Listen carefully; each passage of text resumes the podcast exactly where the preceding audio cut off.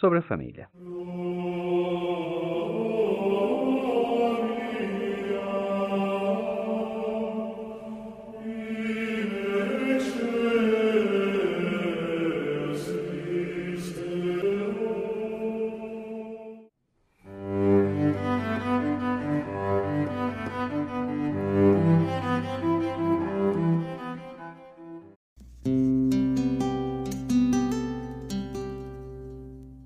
Cremos que a família, criada por Deus para o bem do homem, é a primeira instituição da sociedade. Sua base é o casamento monogâmico e duradouro entre um homem e uma mulher. Bom, pensando nisso, qual é o nosso conceito de família? Me refiro a, a às vezes se comemora, ou está se comemorando agora, o Dia da Família nas escolas, porque alguma, algumas crianças não têm pai ou não têm mãe, pelo menos essa é a, a, a temática, o teor que eles, eles mandam esses bilhetinhos para casa. Tipo, não vai ter mais Dia dos Pais, Dia das Mães, vai ter Dia da Família. Então, os cristãos como um todo, eles ficam chateados. Ah, como assim? Assim como tinha o dia comemorativo só para o pai ou só para a mãe, só para a família agora. Mas qual é o nosso conceito de família? Vamos lá. O conceito de família, ele, ele ao passar do tempo, ele, ele vem sendo reformado, reconstruído, ressignificado. Então a gente tem que partir sempre de um conceito é, social, de um conceito sociológico, né? O que, que é uma família no, no, conceito atual? É um conjunto de pessoas, indivíduos, né? Que são unidos por algum tipo de laço, seja ele afetivo ou laço de parentesco, né? Então por aí a gente já começa a perceber que o conceito de família é bem amplo. E aí a gente vai entrar numa questão que às vezes as pessoas não querem ouvir, mas aí inclui no conceito de família, dentro de conceito sociológico, é, casais homoafetivos adotando crianças, avós cuidando ou, ou né, é, cuidando dos seus netos, tios adotando sobrinhos. E aí, quando a gente vai para a Bíblia, a gente percebe desde Gênesis um conceito um pouco diferente de família um padrão, né? Deus criando o, o, homem, percebendo, vendo que ele não não seria interessante ele ficar sozinho, então cria a Eva e tal, e aí é, dá, dá a ordem para eles é, se multiplicar e povoar a terra. Depois em Gênesis 2 a gente vê é, o escritor dizendo que o, o, homem, né, que se casar deve deixar seu pai, sua mãe. Então você percebe ali que a família é realmente é, um conceito bíblico que envolve homem e mulher, tá? Lá em Mateus a gente vê Jesus falando sobre a santidade do casamento quando ele toca na questão do divórcio. Mais uma vez ele menciona homem e mulher. O apóstolo Paulo, né, trata também a questão, é, ele, inclusive ele faz a relação de, do casamento entre homem e mulher e compara com, com Cristo e a sua igreja. Então a gente, o credo acredita que esse é o conceito de família para Deus. É um padrão.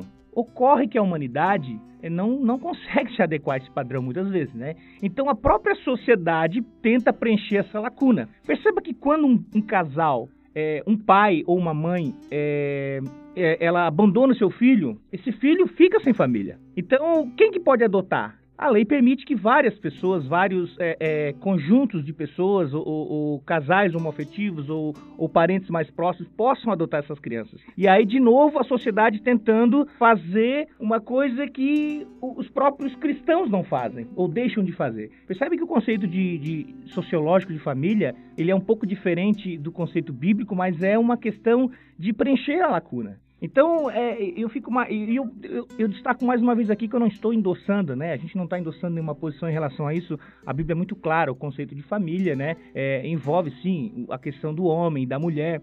Só que, gente, sinceramente, o que, que te parece mais cristão? O que, que te parece mais cristão? E eu toco nesse assunto de novo porque a gente vê muito essa discussão. Um casal homoafetivo se preocupar com uma criança órfã, tá? E, e adotar, dar um lar, dar carinho, dar proteção. O que, que te parece mais cristão? Ver um casal cristão hétero que decide por não ter filhos, mas resolve é, adotar cachorros, gatos. Me parece que, que a primeira opção é mais cristã. Ou a gente está fazendo uma inversão de valores. Então, assim, ó, não é questão de a gente endossar uma coisa, é a gente perceber é, a situação com outros olhos, né?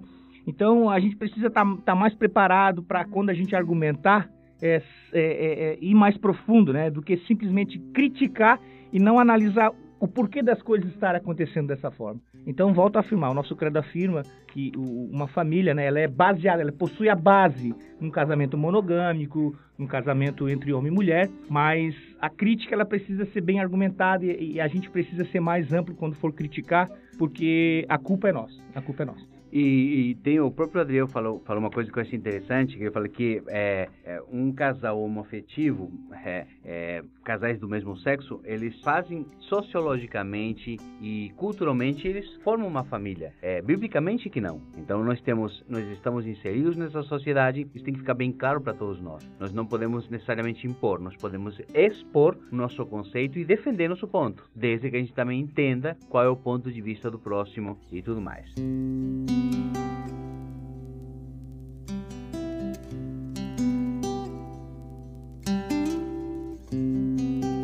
Glorificamos a Deus pelas famílias, pois através delas temos a provisão das necessidades humanas de comunhão, educação, companheirismo, segurança, preservação da espécie e o perfeito ajustamento do ser humano em todas as suas dimensões. Nesse aspecto que é mais holístico, que acaba, digamos assim, preenchendo todas as áreas da nossa vida, o que significa o provérbio, o provérbio 22 e versículo 6? Provérbios 22 e 6, é, ele diz, né? Ensina a criança ou o menino né, no caminho em que deve andar e quando for grande não se desviará dele. Existia dentro da cultura judaica, né, eles passavam né, para os filhos, eles ensinavam os filhos a eles meditarem na palavra do Senhor. Então, a própria Bíblia diz em Deuteronômio, né, então tu inculcarás teus filhos andando no meio do caminho, ensinando. Então, ele, ele tem um sentido de trazer o que? Ensinar fazendo.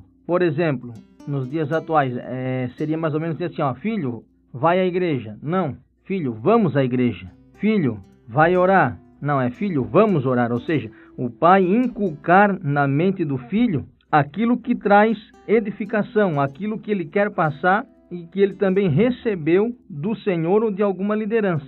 Então, o pai ele vai ensinar o filho ao que andar no caminho. Então é como se pegasse pela mão e através do exemplo e aquilo que ele recebeu do Senhor ou da sua própria liderança ele está passando aos seus filhos. Não acredito, né? Tem algumas pessoas que podem pensar porque ele diz quando for velho não se desviará dele. Então ah, mas por que, que o meu filho então está afastado? Por que, que o meu filho então não está na igreja ou não está servindo ao Senhor? Aqui Provérbios ele tem o objetivo de construir o que? Aconselhamento sadio, lógico e útil. Então não são apenas apresentadas essas promessas como se fosse um sucesso infalível, mas nós cremos que em algum momento o filho vai lembrar daquilo que o pai ensinou.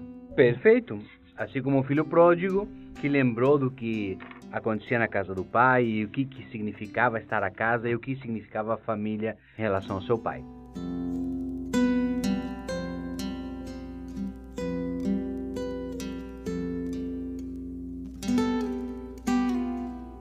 Subídice 50. Cremos que famílias sadias e equilibradas formam o esteio de igrejas e sociedades equilibradas. A gente aposta, crê e digamos assim, e levanta essa bandeira de que uma, uma sociedade organizada, saudável, ela é um fruto, um desdobramento de uma família organizada e saudável. Pessoas que, que, que se nutrem de amor, que caminham é, com seus pais, que seus pais caminham juntamente com seus filhos, e esse, esse caminhar e se construir faz com que esses, esses filhos se tornem pais amorosos, avós amorosos, e dessa maneira também vamos modificando o nosso entorno. Levando em conta isso, é, nós dizemos que a igreja é a nossa família. E de que forma a igreja é a família?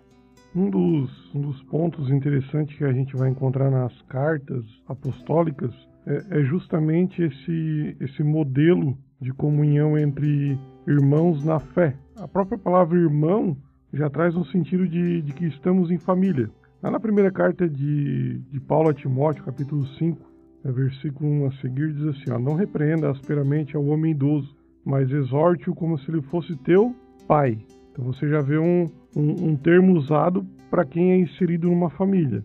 Trate os jovens como irmãos as mulheres idosas como a mães e a moças como a irmãs, com toda a pureza. Então você vê é, o apóstolo Paulo instruindo a igreja, o bispo chamado Timóteo, de como ele deveria agir e pastorear a igreja. Então ele traz um sentido de, de modo familiar mesmo, ó, é, que vocês estejam e se sintam em família, uma comunidade em família, por mais que não somos ligados por, por genética, ou pelo sangue, né, vamos dizer assim, pelo nosso sangue, é, em Cristo nós nos tornamos uma família. É, os mais, mais idosos, nós como consideramos como nossos pais, pessoas mais experientes, com sabedoria, para aconselhar as pessoas mais jovens no caminho em que se deve andar, no caminho em que deve trilhar, não cometer os mesmos erros. Assim também se dá às mulheres mais idosas, que ajam como mães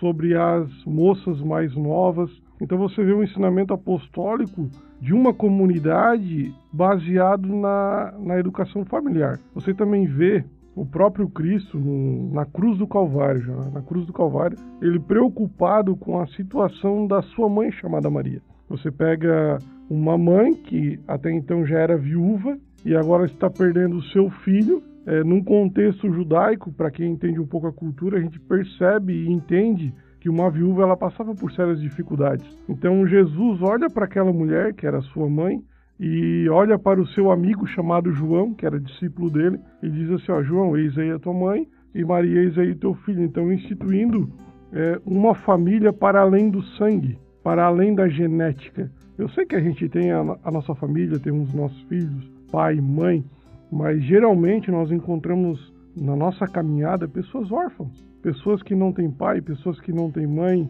ou pais, pais presentes, mas ao mesmo tempo é, ausentes no amor, ausentes no cuidado. Então, nós como igreja de Cristo, nós podemos sim ser uma família que vai saciar talvez a falta de, de uma família nessas pessoas.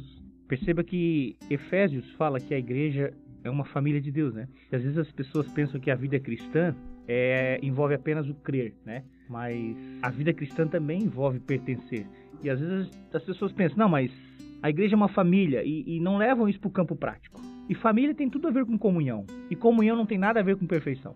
Porque nós temos a nossa família, né? Nós nos reunimos, às vezes no almoço, e aí tem aquele tio chato, tem aquele, aquela outra pessoa contando uma história que tu não gosta, revelando alguma. Mas é comunhão. É isso que faz uma família é, estar junta. Então não tem como. Às vezes as pessoas pensam, não, igreja é familiar, que bom, mas não quer, não quer ter comunhão, não quer participar, mas tem que participar.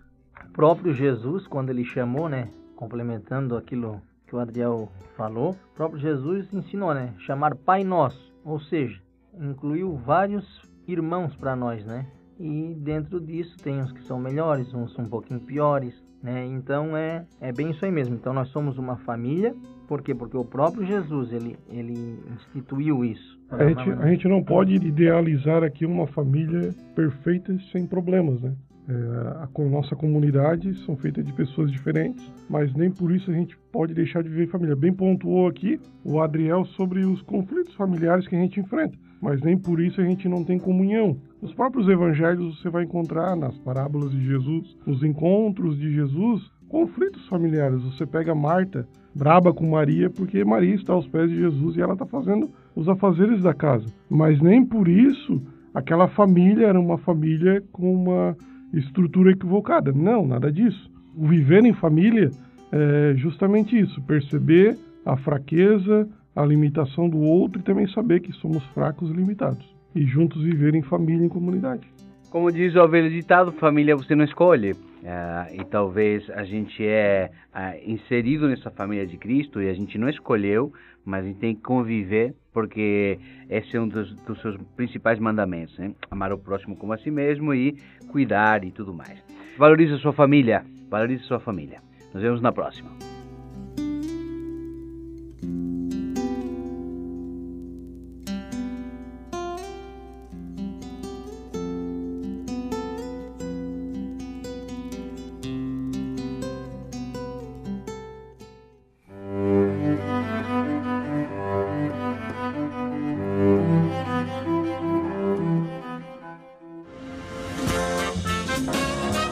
Fim de mais um Rcast, lembramos que, se a teologia que estudamos não nos leva à humildade, não é sobre Deus que estamos estudando.